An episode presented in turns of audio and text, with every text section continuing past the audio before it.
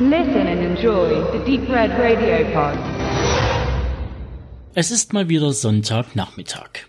Ich sitze gemütlich auf meiner Couch, der Beamer summt leise vor sich hin und nebst Pandastorm und Universal erscheint ein blau-roter Schriftzug auf schwarzem Grund.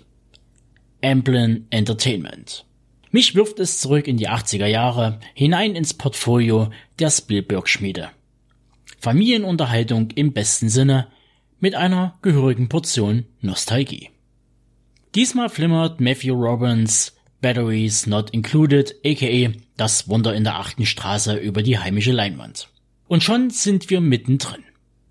Mit einem wundervollen Jazz-Thema aus der Feder von James Horner begleiten wir Faye, eine 78-jährige Dame im schrillen Kleid bei ihrem Bummel durch einen zerstörten Stadtteil. Es schaut aus wie nach einem Bombenangriff und passt so gar nicht zur swingenden Musik der goldenen Zwanziger. Doch wir befinden uns nicht in einer zerstörten Metropole im Herzen von Europa, sondern in Lower Manhattan 1987. Ein Aha-Erlebnis stellt sich ein wenn man Redleys Mystic Horror Wolfen von 81 kennt.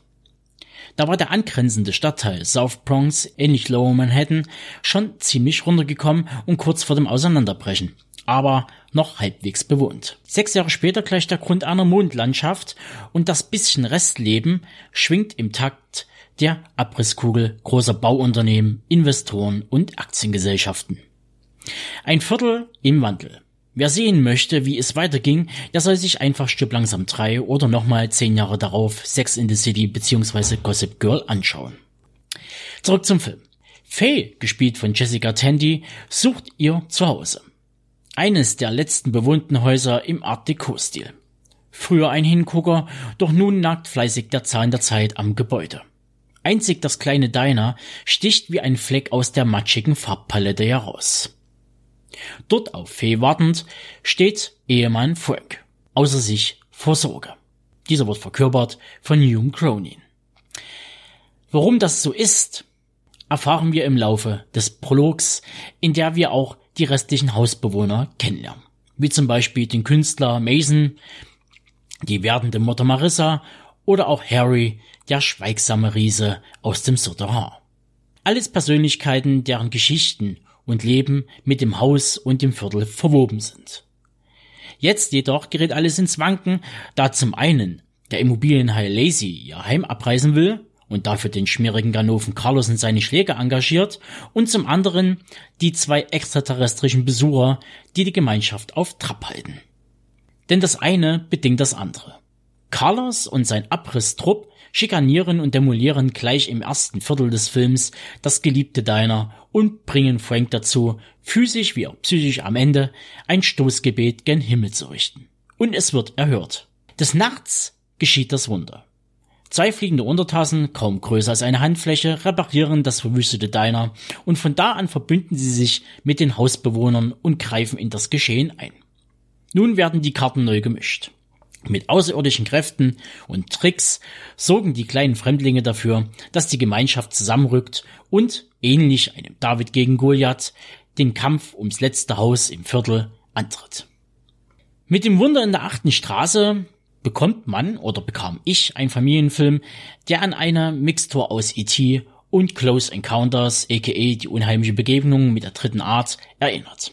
Allerdings wird hier alles etwas runtergefahren und man bekommt eine leichtere Kost präsentiert, die allerdings einiges zu bieten hat. Allen voran ein fähiger Regisseur und Drehbuchautor namens Matthew Robbins. Dieser zog sich zwar Anfang der 90er Jahre aus dem Regiefach zurück, aber konnte sich danach mit einigen großen und kleinen Skripten bis heute in Hollywood behaupten. Ein Umstand, der für diese Branche fast schon Seltenheitswert besitzt.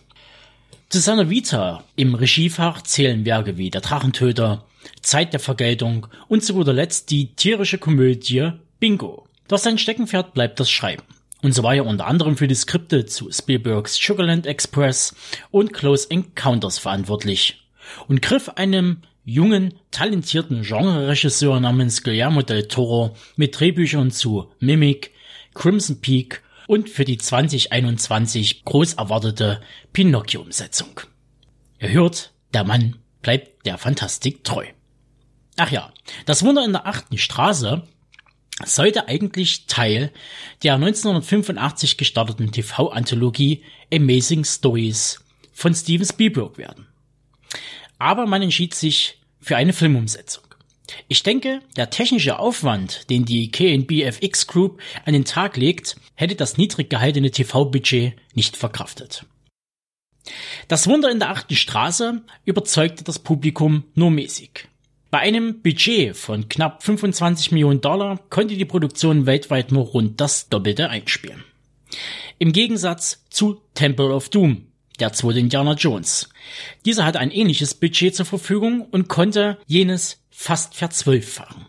Tja, die Zeit der handgemachten Effektmärchen ging langsam aber sicher einem Ende entgegen. Geändert hat sich daran bis heute wenig. Übrig blieb das CGI und nur wenig Liebe fürs Detail. Ausnahmen bestätigen natürlich meine Regel.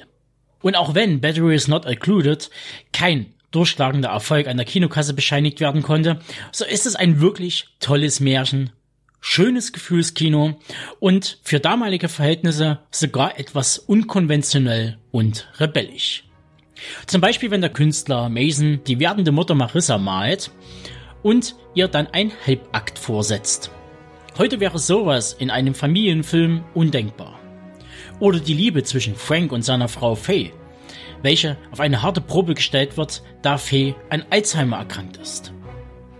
Also, mein Fazit. Eigentlich wollte ich nur schnelle Worte zum Wunder in der achten Straße verlieren, allerdings bot mir der Film ein wohliges Heimkinoerlebnis, das ich den großen und kleinen Cineasten unter euch nur wärmstens ans Herz legen kann. Ansonsten sei noch erwähnt, dass das Pandastorm Release ein schönes HD-Remaster anbietet, inklusive der deutschen und englischen Tonspur in 5.1. Auf Boni müsst ihr allerdings verzichten, aber das schmälert die Anschaffung dieses Films in keinster Weise.